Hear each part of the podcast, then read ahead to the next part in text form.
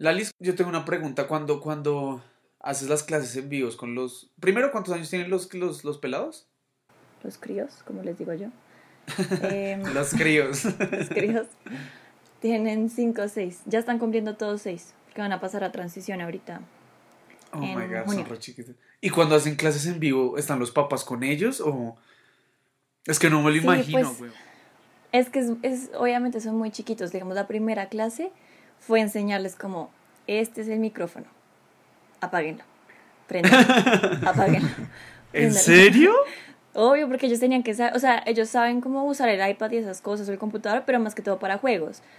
Pues la videollamada no sabía, entonces yo les hacía como los iconos del micrófono y de la llamada como para colgar, o el de la cámara, o el del chat, como para que ellos, y les decía como, bueno, escriban su nombre. Obviamente, tres horas después cada uno podía escribir como, entonces, bien, muy bien. Ya lo pudieron utilizar. Muy bien, Nicolás. Em, y sí, pues el curso es como de 24 niños y los dividimos en tres grupos para que sean más poquitos en cada videollamada, porque si no es imposible controlar a 24 niños. Pero entonces hay todo tipo de papás, como los que están ahí con ellos 24/7 como encima, casi que soplándoles la respuesta, porque literal se escucha como, estrés, dile que estrés. y nosotros así como, ahora trata tú. y la mamá como, es 5, es 5. y así. O están los otros que están como ahí pendientes, cuando de pronto el niño sin querer la caga y nosotros allá tratando de hacerle señas como, apagaste el micrófono, préndelo, préndelo. Y llega la mamá corriendo y como que lo arregla. O están los otros papás que literal ni siquiera le dan como un computador al niño, sino como el celular. Entonces el niño está corriendo por toda la casa con el celular, peleando con el hermanito y jugando y tirado en la cama. Entonces, oh my todo. Pues, la verdad, yo me río todo el tiempo. Yo me río de ellos. Pues, obvio. Siempre. O sea, si uno en una reunión formal, si uno en una reunión formal, pues pasan tantas cagadas que uno escucha por allá atrás el gallo, que uno escucha a la mamá gritando. Y los sonidos que, se oye todo, ¿no? O sea, ellos obviamente no saben. Entonces ellos son como con el computador, como con con todo jugando porque no tienen ni idea. Así y nosotros como, o yo me la paso callándolos, como callándoles el micrófono. No, yo sería como, ah, eh, eh, eh, y se me cayó la llamada. La Liz, feliz día al profesor. Ay, gracias. Y de la mamá. Mamacita. Lo peor es que si me mandaron del colegio, me mandaron una ancheta del día del teacher. ¿En serio? Sí. Qué chimba. ¿Qué tenía? Crayones. Dibujos de los niños. ¡Yay! Acá tengo como un folder lleno de dibujos de ellos. Que al comienzo me dio mucho pesar votar porque era como, ay, marica, qué lindos, qué tiernos. Y ahorita ya los cojo como para hacerle basurita a mis gatos y el juego.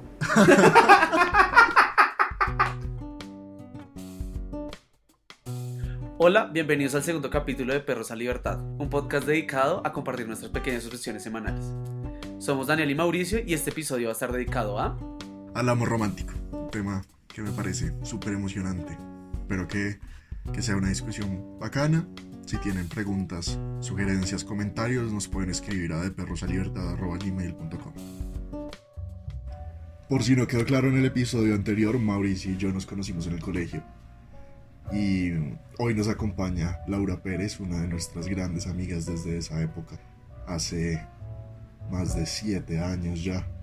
Un montón.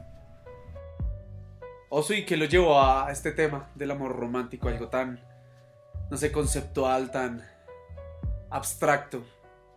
Yo creo que toda, toda mi vida yo he tenido dos grandes obsesiones que han sido el amor y la libertad. De, como es, han sido mis dos grandes obsesiones y le he dedicado mucho tiempo de mi vida a pensar pues qué significa amar a alguien, cómo me nací a mí amar, etc. Y de hace como un año para acá, la manera en que yo me relaciono con el amor y la, la manera en que yo he sentido el amor ha cambiado un montón. Es lo que la mejor manera que he encontrado de escribirlo es que siento que cada vez esos impulsos, esos impulsos de pasión, de ímpetu de amor romántico que antes eran tan abundantes y tan grandes, cada vez lo siento menos y con menos intensidad. cada vez están más apagados. Y eso me ha llevado a tener un montón de, de conversaciones otra vez sobre cuál es el lugar que tiene el amor en mi vida ahora.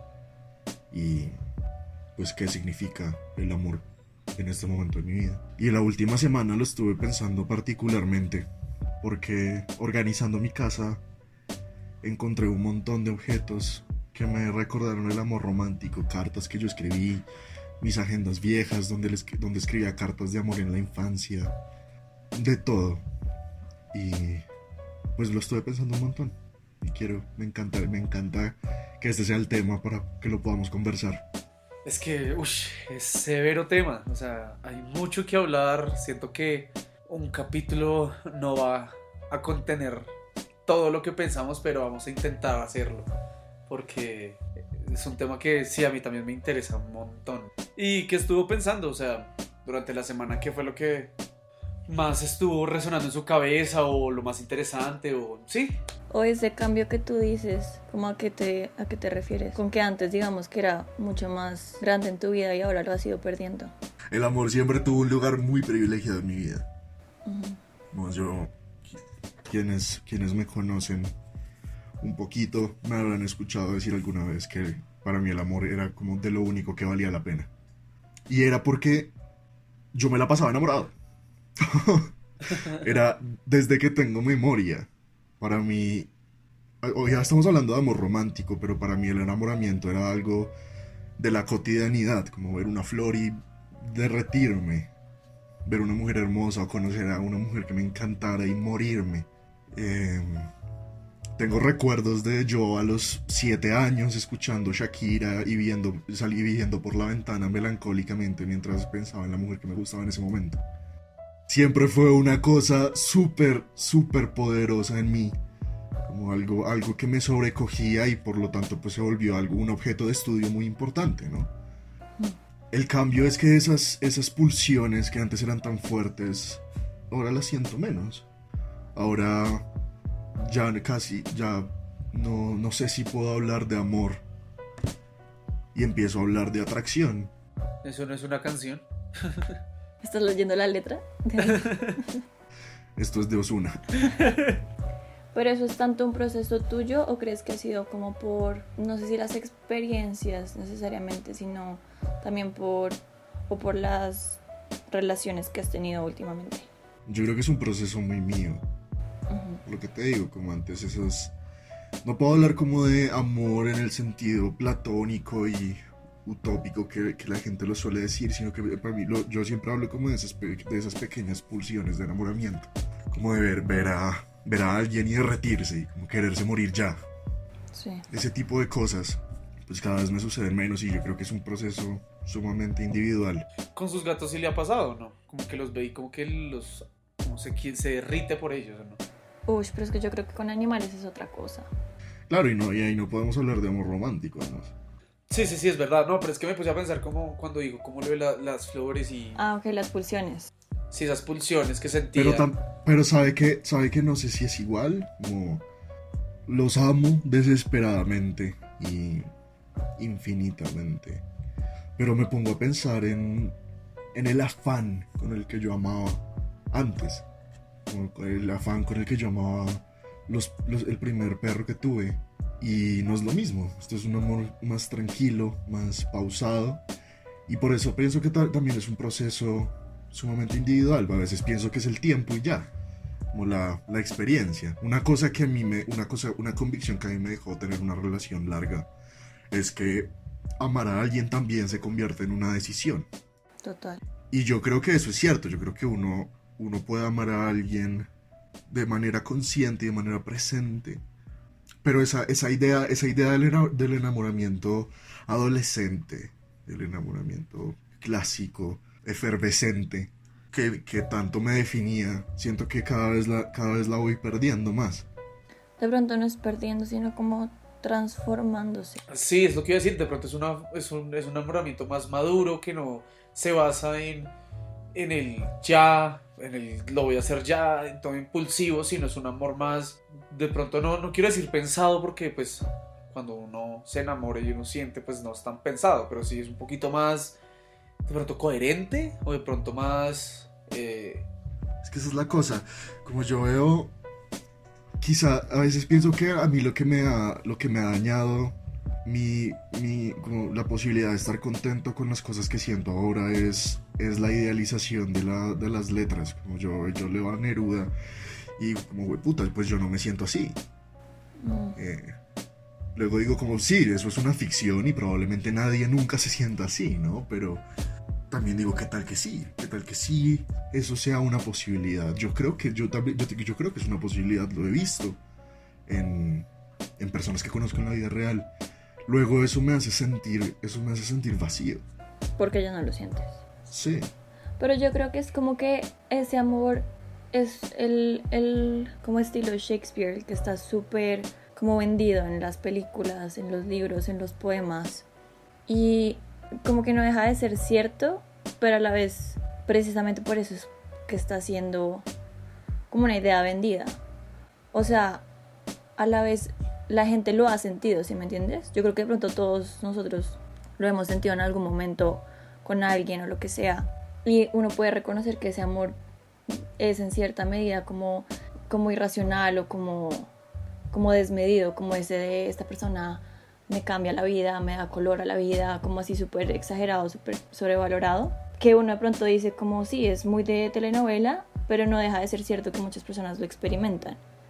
Y yo creo que simplemente es como que uno transita por las distintas versiones que hay de lo que es amar o lo, lo que es enamorarse. Porque todo el mundo yo creo que lo vive diferente y para todo el mundo amor eh, tiene un significado distinto. Entonces de pronto tú, yo creo que tú simplemente estás como transformando tus versiones de lo que es el amor.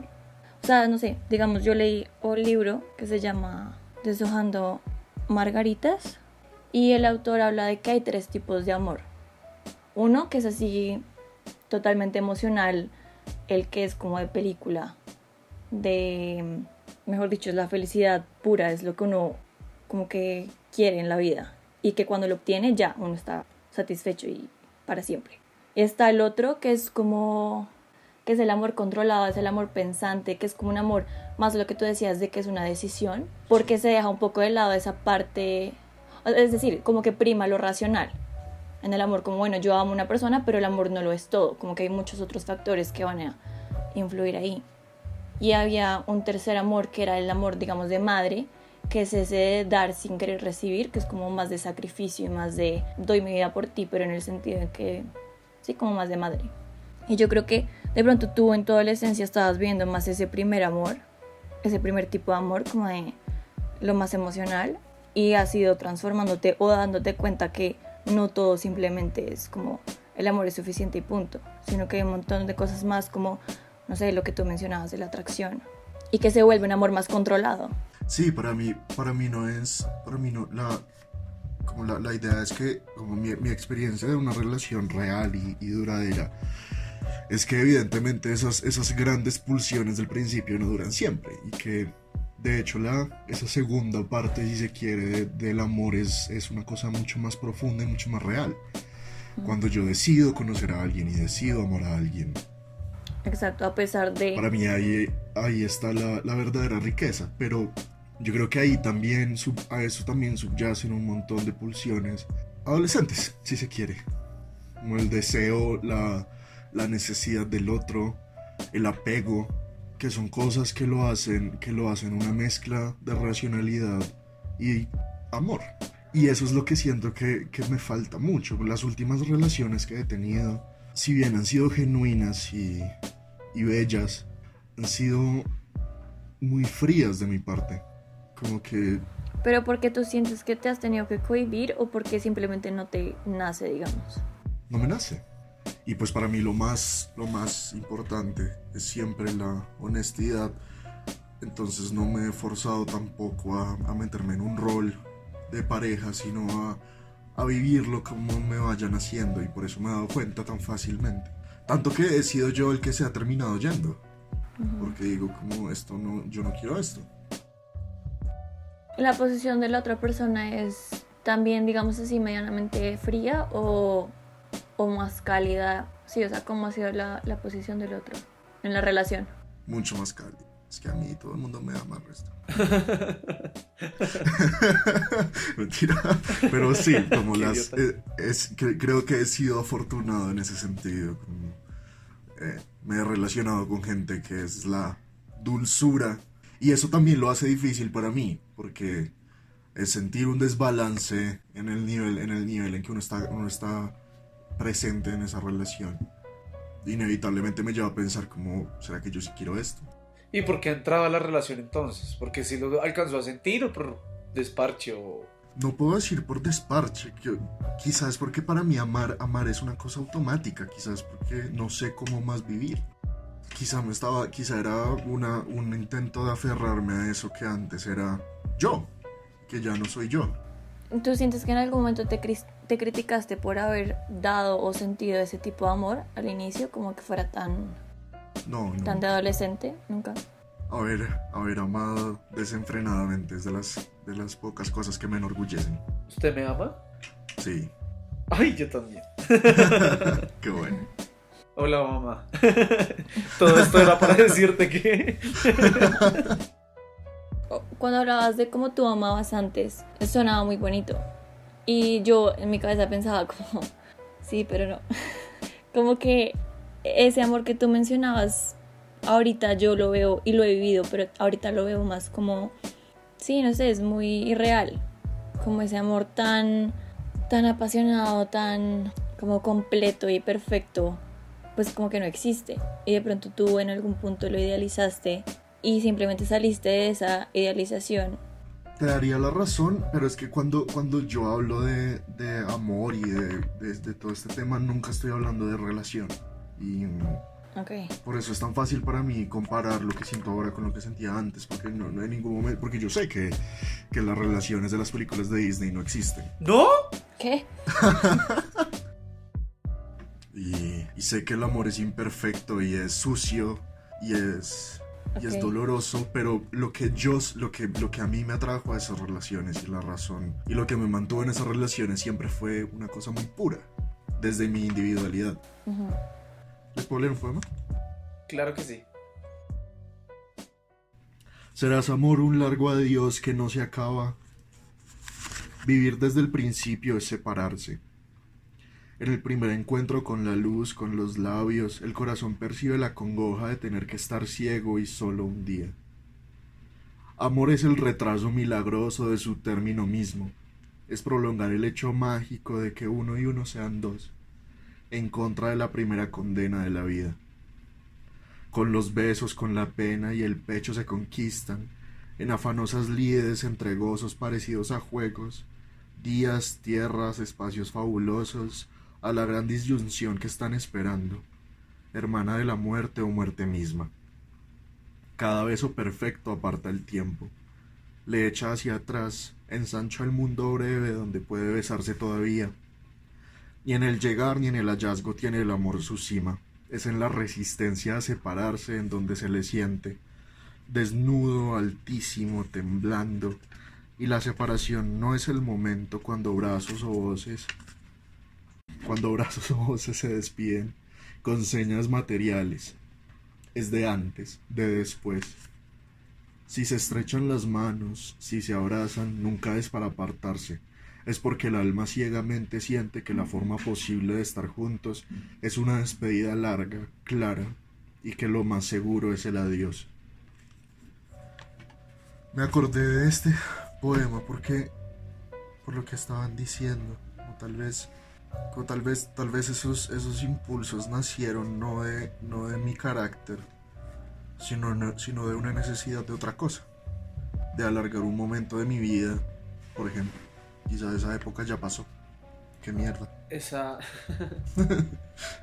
eso, eso me hizo pensar como en Amores Fugaces, esa- ese, ese poema. Como amores que simplemente llegan y uno los disfruta, pero no sabe que se va a acabar y está bien. Me parece muy difícil eso. Pero es que todo, todo el amor es así. El amor siempre es así. Como la vida misma, como está, está condenada a acabarse desde, desde que empieza. Pero, no sé, yo he visto historias de amor que son, entre comillas, exitosas, es decir, logran lo que ellos querían, es decir, ellos buscaban una vida junto a otra persona y efectivamente mueren al lado de esa persona. Pues eso es lo que dice el poema, que o sea, el poema no está haciendo una oda a los amores fugaces y a los amores cortos, está diciendo que cualquier amor es alargar el fin y que ese fin siempre existe, así sea un amor de 60 años o de 3 meses. Pero decir que el amor se acaba solo porque una persona se muere me parece un poco injusto. ¿Quién está diciendo eso? pues Es como decir que el amor se acaba porque terminaron. entonces ¿cuál es el fin según, según eso que está diciendo? ¿Alargar qué fin? Pues yo, yo ahí lo interpretaría como el amor como relación. Aunque pues alguien, alguien podría también argumentar que el amor sí se puede acabar. Que alguien, que si a alguien se le muere una pareja, pues eventualmente sigue con su vida. Pero la sigue amando. Sí, pero se Tal vez, transforma. tal vez no. O sea, yo creo que de- cambia de amor romántico a un amor como, no sé, más... No sé cuál es el término. Como de familia. Como de... Una añoranza, de nostalgia. Exacto. Sí, como lo sigo amando, pero obviamente no en el sentido romántico, porque ya no estoy enamorado de esa persona, porque no sé, se murió o lo que sea. El- como que también se transforma ese amor. ¿Y por qué uno no puede estar enamorado de una persona muerta? Porque yo creo que en un punto, al no ver como esa persona, tú dejas de estar enganchada en ella. Y lo que queda es el recuerdo. Y del recuerdo te puedes enganchar, pero yo creo que otra forma que ya no te hace vivir lo mismo que cuando la tienes en el presente. Porque es que el amor yo creo que se, es como que se va alimentando todos los días. Y cuando una persona ya deja de estar por un periodo muy largo, pues no hay de dónde alimentarse más que de un recuerdo. Y de pronto de ese recuerdo no se consigue lo mismo que digamos el estímulo actual. Entonces ya el amor sería algo más de nostalgia o de lo que se tuvo o de lo que fue la persona y demás, pero no es como esa misma ese mismo amor que se construye en la relación. Sí, yo creo que el punto, el punto es que no es que no se pueda, sino que pues De hecho, yo creo que la creencia más en general que se tiene es que el amor es inagotable, como que no sí, o sea, que no se acaba nunca. Pero yo creo que es una creencia que parte de eso, de ese amor romantizado o como se diga. Yo creo que, yo creo que uno nunca deja de amar a alguien, pero creo que sí, sí lo que dices es cierto, que se transforma. Pero es que también creo que hay dos términos, como amar y estar enamorado, y suelen mezclarse mucho. ¿Para ti cuál es la diferencia? Y el amor y el amor romántico, para mí, el amor romántico suele referirse al estar enamorado de alguien. ¿Y qué es estar enamorado de alguien? No, pues ni puta idea. Pero- no, no, no, de hecho, Gracias, no, que precisamente. No, pues yo creo que eso también lo vive cada uno distinto. De hecho, me acuerdo una vez una amiga llevaba como dos años con el novio y yo tenía pareja en ese momento y me preguntó, ¿tú has estado enamorada? Y yo como, obvio. Como que la vieja ni siquiera había terminado la pregunta, yo ya estaba contestando, sí, claro que sí, por supuesto. Y como que yo le pregunté, ¿y tú? Y ella me dijo, "Eh, pues, mm, no sé, creo, no sé, qué es estar enamorado. Y yo, para mí fue muy raro como que ella preguntara eso, porque ¿cómo puedes estar con una persona por dos años y no sentir que medianamente te enamoraste de esa persona? Sí, como que obviamente nadie, nadie tiene claro desde un principio qué es estar enamorado y uno se puede guiar por lo que ve en las películas o en los cuentos y demás, pero también uno lo siente, como incluso cuando uno puede escribir lo que siente por el otro, que es como, no sé, simplemente me encanta o lo que sea, pero uno siente algo más allá de lo normal que lo da una eu- euforia, no sé, Eso es algo que, eso es algo que a mí me ha hecho pensar mucho, que yo suelo sobre, sobreestimar la intelectualización de las cosas y pues creo que esta conversación es una muestra de eso, como aquí estamos tratando de entender eh, qué significa el amor romántico y de qué manera lo vivimos.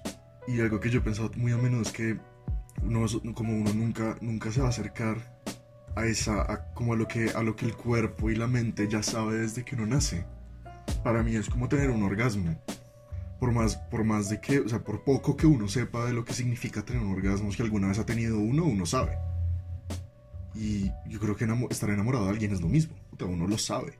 Exacto, para mí cuando ella me preguntó eso fue, fue así, fue como, no sé qué es estar enamorado, no podría decírtelo como definición eh, universal, porque creo que cada uno tiene una perspectiva de lo que es estar enamorado, pero digamos que en general a través de la historia se ha dicho, no sé, que uno no puede parar de pensar en esa persona, que uno quiere pasar todo el tiempo con esa persona, que uno está más feliz, entre comillas, con esa persona, eh, que cuando uno está con ella o que uno siente las mariposas en el estómago y es como que uno se siente más nervioso alrededor de esa persona. Pero no sé, para mí fue muy raro que ella me preguntara eso porque es como que así tú no lo sepas a ciencia cierta que es estar enamorado, como yo pensaría que seguramente tú sentirías algo distinto a lo que sientes todos los días con cualquier otra persona. Pero sí, esa, es otra, esa es otra pregunta interesante, como yo me pongo a pensar, como listo, y digamos que todos nosotros tenemos una idea en nuestra cabeza de qué significa y qué se siente estar enamorados, así no lo podamos, no podamos tener una definición común. Pero lo que yo me- lo que, me- lo que estaba pensando mientras hablabas es cómo será que uno no puede tener amor romántico sin estar enamorado. O lo que hablábamos ahora, si, si amar también es una decisión en, esa, en ese ejercicio del amor romántico, no necesariamente tiene que intervenir el enamoramiento, o no, o no al 100%. Luego uno sí podría tener una relación dos años con alguien sin saber si está enamorado. Pues es que creo que uno puede confundir el enamoramiento por algo más, como digamos una dependencia o una como leve obsesión, y pensar que eso es amor, porque de pronto uno no conoce más allá de eso. O uno simplemente puede experimentar el amor como de una forma a, pe- a pequeñas dosis. Es que ahorita, o sea, me, pues, me quedé pensando en lo que dijo eso sobre... Sí, cuando uno tiene un orgasmo y uno lo vuelve a tener, uno ya sabe que lo tiene, pero pues no siento que sea tan, tan, tan blanco y negro. Hay veces que uno tiene mejores que otros, entonces hay veces que uno siente más un amor que otro, hay veces que uno está más enamorado que otras veces, entonces eso va Pero de amó, pronto... ese es el punto. Como usted sabe que amó. Pero yo me pongo a pensar, por ejemplo, con, con mi primera novia. Yo dije, listo, ya, esto es lo que es amar. Entonces, si yo hubiera sentido exactamente lo que sentí con ella, con otra persona, digo, ya, esto es amar. Luego, cuando tuve mi segunda novia, me di cuenta que no estaba ni raspando la, el- la punta, estaba apenas tocando la punta del iceberg. O sea, no tenía ni Metiendo idea lo que era. Estaba metiendo la puntica. O sea, que no tenía ni idea lo que era amar. Sí, a mí me ha pasado lo mismo. Que listo, yo a, a esta mujer la quise mucho, pero hasta que llegué a mi segunda relación, que fue una relación hermosa, ahí sí empecé a construir algo más para mí de qué es en verdad amar.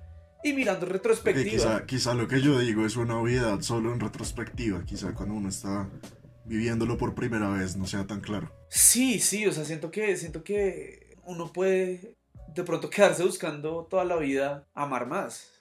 O sea, yo siento que yo amé, pero puede llegar otra persona en mi vida a decirme lo contrario y a demostrarme que, que lo que sentí en mi última relación no fue...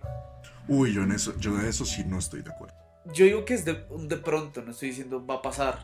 De Yo pronto ya encontré pasar. la forma de Yo amar. creo que uno ama, uno ama a cada persona de una manera completamente distinta. Y eso no quiere decir que amó menos o más a la primera y a la segunda. Y definitivamente no quiere decir que va a llegar alguien a reformularle toda su definición de qué es amar. Pues no reformular, o sea, de pronto, de pronto ayudarle a construir la palabra amor y de pronto cambiársela y cambiarle el significado y eh, moldearla más a lo que a lo que usted eh, le gustaría que lo amaran y sí, como a moldearla a su, a su, a su gusto.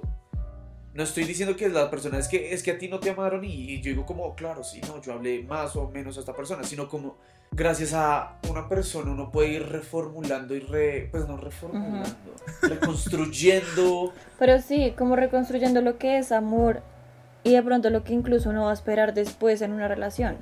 Que pueda que o que cumpla la expectativa o que sea menor o que incluso la, la supere y ahí uno vuelve y reconstruya esa noción de amor. Es que yo siento que esa, esa forma de pensar convierte la idea del amor en una cosa incremental. No, no necesariamente incremental, es, es en que cambia. O sea, por ejemplo, porque yo pude haber tenido una relación en la que sentía un amor demasiado intenso. Entonces para mí eso era, wash, el amor es esto y es demasiado grande. Y luego en otra relación es como, es igual de intenso, pero es muy diferente y no lo hace menos o más de lo que me la otra persona, sino diferente. sí, en eso estoy de acuerdo. Pero entonces la noción cambia, no en el sentido de más o menos, sino que cambia, como que se reconstruye en algo. Y yo creo que a partir de eso uno, o sea, como que el amor se va moldeando en cada relación que uno tiene. Entonces en la otra que tengas, digamos, en la siguiente, tú esperas de pronto esto del amor. y pueda que esa persona te dé menos pero te ofrezca otras cosas, entonces tú ahí lo estás reformando o te dé un poco más de lo que tú estabas esperando pero con otros elementos. Entonces como que todo el tiempo se va modificando. Y no necesariamente es eso, no es como que ame menos o ame más a la otra, sino ame diferente. Y de pronto esta se sintió más apasionada, esta se sintió más madura, esta se sintió más sana, esta más, no sé, como algo así. ¿Sí me explico? Les voy a leer otro poema. ¿O no? Pero sí, sí te entiendo. Lo que estás diciendo me recuerdo del poema que les voy a leer. Porque va en directa contradicción. Ah, qué rico. No, mentira, no, no puedo decir que va en directa contradicción, pero yo sí creo que. No, Yo, no- yo no creo que uno pueda empezar a. Bueno, por lo menos, no. Sí, voy- estoy hablando de mí. La, la forma en la que yo siento que lo, lo- lo he vivido siempre no es, no es como una cosa tan sólida que se vaya, que se vaya mutando tan, tan transparentemente con el tiempo y con las relaciones, sino que se adapta a cada cosa nueva y luego no me, no me, no me, no necesariamente me modifica el carácter ni lo que espero de las relaciones permanentemente, sino que es una cosa muy líquida. Y aquí el poema. Yo no necesito tiempo para saber cómo eres. Conocerse es el relámpago. ¿Quién te, va, ¿Quién te va a ti a conocer en lo que callas o en esas palabras con que lo callas? El que te busque en la vida que estás viviendo no sabe más que alusiones de ti, pretextos donde te escondes, ir siguiéndote hacia atrás en lo que tú has hecho antes, sumar acción con sonrisas, años con nombres, será ir perdiéndote. Yo no. Te conocí en la tormenta, te conocí repentina, en ese desgarramiento brutal de tiniebla y luz, donde se revela el fondo que escapa el día y la noche. Te vi, me has visto, y ahora desnuda ya del equívoco de la historia, del pasado, tú, amazona en la centella, palpitante, recién llegada, sin esperarte. Eres tan antigua mía, te conozco tan de tiempo, que en tu amor cierro los ojos y camino sin errar a ciegas sin pedir nada, esa luz lenta y segura con que se reconocen las letras. Y se echan cuentas y se cree que se ve quién eres tú, mi invisible. Me acordé de eso porque también, también está para mí la idea de que ese, ese amor, ese amor tampoco es una, tampoco es una fijeza dentro de la relación en que uno lo vive. Cuando uno, cuando uno piensa en una relación romántica, que navegue los años, también tiene que pensar en que la cosa va a cambiar inevitablemente, ¿no? Luego, luego esa definición de amor va, esa liquidez también se tiene que ir adaptando a, a los, a cómo, a cómo mutan estas dos personas que son universos dentro de la relación. Entonces, pues sí, creo que lo vivimos de formas distintas, pero entiendo, entiendo perfectamente. Me parece, me parece lindo también como ir construyendo una definición con los años. Sí. Me parece una idea bonita. Uy, les va. Uy, qué gonorrea. Después de ese poema y yo decir gonorrea. eh, cero podcast, cero podcast. Con toda la seriedad. Es que les iba a decir que a mí toda, como en otro, cambiando de tema, o pues no cambiando de tema, sino Ahora, ahora el uribismo. vamos a hablar de bichos. no, no, no, eh, que a mí el amor, yo, yo he sido mucho tiempo una persona bastante romántica y bastante llevada por el amor. La verdad, el amor para mí ha significado todo, todo, todo, todo. Y es muy bonito cuando uno lo siente, o sea, esos, esos primeros momentos de estar coqueteando, de estar empezando a conocerse, uy, para mí lo son todo. Son muy lindos. O esa intimidad de conocerse años. ¿no? Mm. Sí, sí. Yo creo que ese, yo creo que ese para mí es el éxtasis último. Sí, para mí también. Uy, sentirlo es algo demasiado lindo. Sí, esa intimidad, esa intimidad que se construye la cotidianidad junta. Creo que lo prefiero a la coquetería. Pero también es lindo. Y eso me hizo recordar un poema que yo escribí que me gustaría compartirlo. Es la primera vez que lo comparto. Qué valentía, yo nunca me atrevería a compartir algo que yo haya escrito en este medio. Nada, qué emoción, qué emoción escucharlo. 2017. Llevo trabándome con el vicio del amor durante mucho tiempo.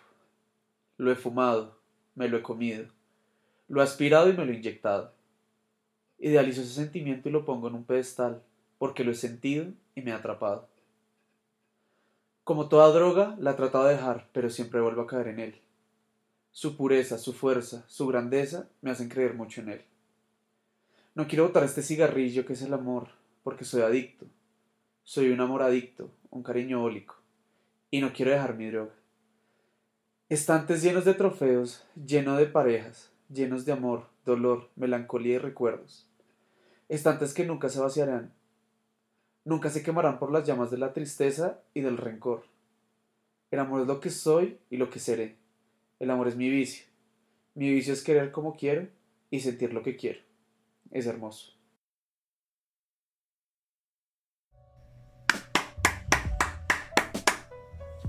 Gracias. Qué hermoso poema. Gracias por compartirlo. Siento que nosotros tres amamos muy similar, ¿Por qué lo dices? como muy perdidamente.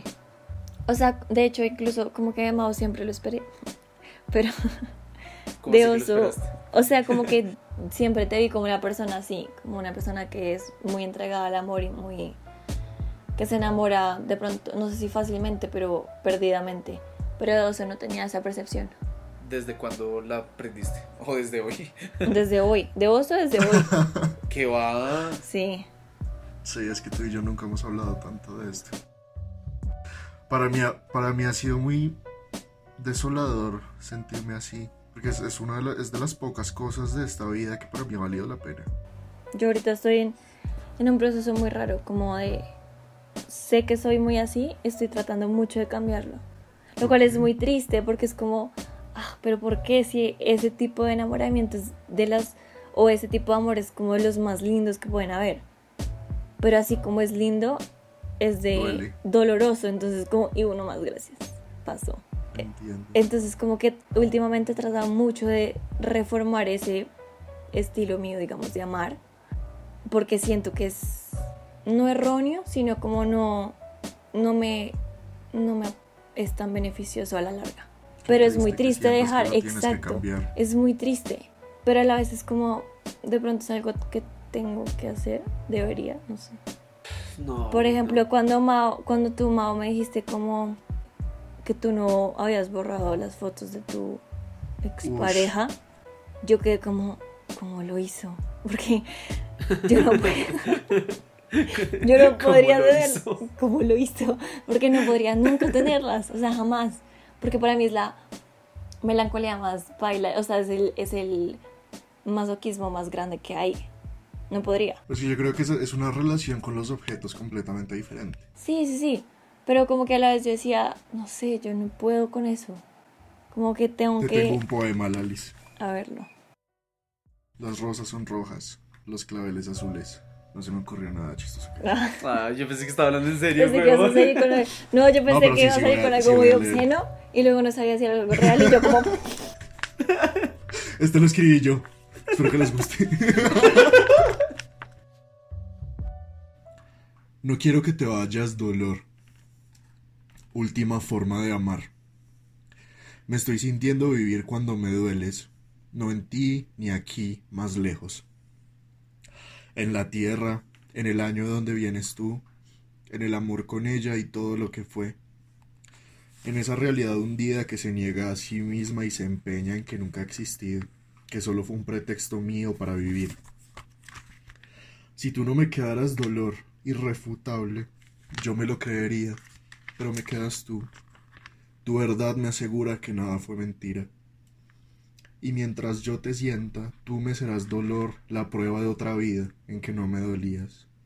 La gran prueba a lo lejos de que existió, que existe, de que me quiso, sí, de que aún la estoy queriendo. De pronto puedes pensar en resignificar el dolor en lugar de cambiar esa forma tan bella con que amas. Y yo que creo que el dolor es inevitable, incluso Hmm. si es, incluso si es la muerte. Obvio, incluso el hecho de pensar de que el amor no va a tener dolor es lo que sería como, para mí, erróneo. O sea, yo sí creo que el amor es ambas cosas, es tanto placentero y es lo mejor de tu vida como puede ser lo más doloroso. Sí. Pero como que de pronto lo que he tratado de transformar es más como, no sé, como... ¿Cuánto dolor? Sí, cuánto dolor permitirle a ese amor. Sí, tal vez algo así. Porque incluso al comienzo, apenas me siento con mucho dolor, como que he terminado una relación, puedo sentir mucho arrepentimiento de por qué entregué tanto, porque cuando suelo amar, suelo entregar todo lo que soy. Entonces cuando uno queda embalado, pues es como, uy. ¿por qué? ¿Por qué entregué todo? Eh, pero entonces una persona una vez me dijo como, no es tanto eso, sino es saber a quién entregárselo. Y en eso uno no se arrepiente. Entonces ahí como que cambia mucho mi, pues como mi posición de, ok, no, no es arrepentimiento, porque esta persona de pronto se lo merecía todo, simplemente así fue. Y ya, como no arrepentirme, no sentirme culpable, como haberlo dado todo. Pero igual sí siento que parte de mí tiene que, para dejar de sufrir, dejar de idealizar tanto el amor, porque yo creo que soy de esas personas que se enamora de estar enamorado. Como, Mm, ¿sí me sí. Sí. Entonces, como dejar un poco al lado esa, ese amor tan, tan perfecto que no lo es y aceptar que en él viene el dolor y vienen otras cosas y que simplemente es como, como parte de él y ya. Pero yo en vez de, de, de, de olvidarse de ese amor idealizado, es de pronto seguir construyéndolo. Es decir, como, ok, yo me lo imaginaba así, pero listo, también tiene este pedazo que es el dolor, que es el despecho, que es el, la añoranza, el recuerdo, el... Y no, y no, no, no descomponerlo completamente. Sí, no, no creo que sea descomponerlo. Es que ah, cuando digo idealizado me refiero a que es como muy perfecto. Y es entender el hecho de que no lo es y dentro de su imperfección es de las cosas más lindas. Exacto. ¿Sí me explico? Pero Sí, entonces sí, es sí, dejar la sí. idealización en el punto de que es perfección pura y satisfacción pura. Pero entonces no es dejar, no es cambiar tu forma de amar, sino tus expectativas de Exacto, una sí. relación. Sí, pues sí. Otra cosa que me parece interesante es ese uso del lenguaje, como esa- eso que dices de que entregas todo. Eso me, eso me suena tenaz. Sí, pues por, e- por ende cambio. O sea, lo digo, lo digo porque como esa, esa, esa idea de entregar todo me, me- remonta de uno a esta cosa como de la media naranja y, y, de, y de que el, el amor nos complementa y nos hace y nos llena. Y yo no creo que eso sea cierto en lo absoluto. Yo creo que lo que uno pretende de, de amar a alguien debería ser compartir y ya. Te, muestro lo que soy, me muestras lo que sos y nos, y nos nutrimos el uno del otro, pero sin perder la individualidad y sin regalarse al otro, ¿no? Pues yo lo interpreté más como yo doy todo lo que todo lo que puedo, digamos que yo lo interpreté más como todo lo que está como dentro de mis capacidades de dar. Obviamente mi individualidad no está dentro de las capacidades, mi libertad tampoco, entonces yo lo interpreté más así, no me pareció tan tenaz. Es que yo creo que Sí, es tal, ambas. tal vez es el Yo creo lenguaje que- y ya. No, pero yo creo que en cierto punto ambas cosas pueden llegar a pasar. Sí, sí, O sea, en querer, dar, en querer darte tanto, pierdo algo de mí, que es como un sacrificio, digamos. Y en otra parte es de que de verdad lo doy todo por la relación y de pronto siento que el otro no responde igual. O sea, se, se juntan ambas Sí. percepciones de ustedes. Les tengo un poema. ya me activaron. Ahora me aguantan. Escri- ¿Escrito por usted también? No, no, este es de Carlos Sale. O sea, o sea, este sí va a ser bueno. Este sí va a ser bueno. Ay, mentira. no. Dice, te escribo esto mientras duermes a mi lado, y hasta oírte respirar suena a milagro. Ya te estoy extrañando, y es extraño, porque los tópicos en ocasiones son certeros. Te llevo bailando en la punta de los dedos, te llevo con mí en los abrazos que siento como una segunda piel, que mejora la primera. Te llevo y me llevas por París, polizón en tus venas. Extrañarte entonces es otra forma de tenerte, saber que te pienso y que me piensas, que somos más que verdad que la lluvia o las mareas, que por tu causa llevo meses buscando atardeceres que mostrarte, pero que siempre son más bellos los que tú me cuentas, que haces de mí la mejor versión de un tipo que solo quería ser feliz, y ahora lo es, en los encuentros y en las esperas, que pasaré días y días acariciando las marcas de tus uñas en mis brazos, sonriendo con la misma curva de tus caderas, que nunca he podido estar tan cerca y quiero acercarme más, para besarte desde dentro, besarte toda, besarte entera. Que te quiero, y eso hace que las distancias se acorten y los tiempos corran para poder decirnos cuanto antes lo que ya sabemos, que la fiesta sigue y nuestra canción sonará toda la noche, quizás la vida entera. Qué lindo. Este es un poema que para mí describe lo que yo siento cuando amo. Que es todos estos, que no importa si uno está lejos o si está cerca, que uno se siente presente, que uno se siente... Uy, no, espérense que voy a llorar, güey. Uy, qué gonorrea. Llore, llore, qué maravilla. Que llore. Yo tengo uno que describe más o menos cómo yo siento el amor. Espérense, lo busco. Pero es que está en inglés, ¿no importa? No, no importa. Uy, hijo de puta. Ay, maito. No, está bien, está bien, está muy bien llorar. Es que es muy lindo, güey. Sí, es muy lindo. ¿Puedes mandarlo para poder leerlo después bien? No, no, no. Sea, no me refería por ti, no me refería por ti. No, no, no. No, no, como para, como para interiorizarlo me refería. Ay, ¿Puedes no, mandarlo para poderlo leer después sin llorar? No, no, no. No, de verdad no, me refería como para interiorizarlo. Este lo escuché de la película, ¿se han visto Patch Adams? Sí. ¿Cómo se- cuál película? Patch Adams. No, creo que no lo he visto. Es de Pablo Neruda. Esperen. ¿Y por qué lo vas a leer en inglés? O sea, el que he escuchado siempre, como en la película y eso, es en inglés. Dice: I love you without knowing how, or when, or from where. I love you simply, without problems or pride.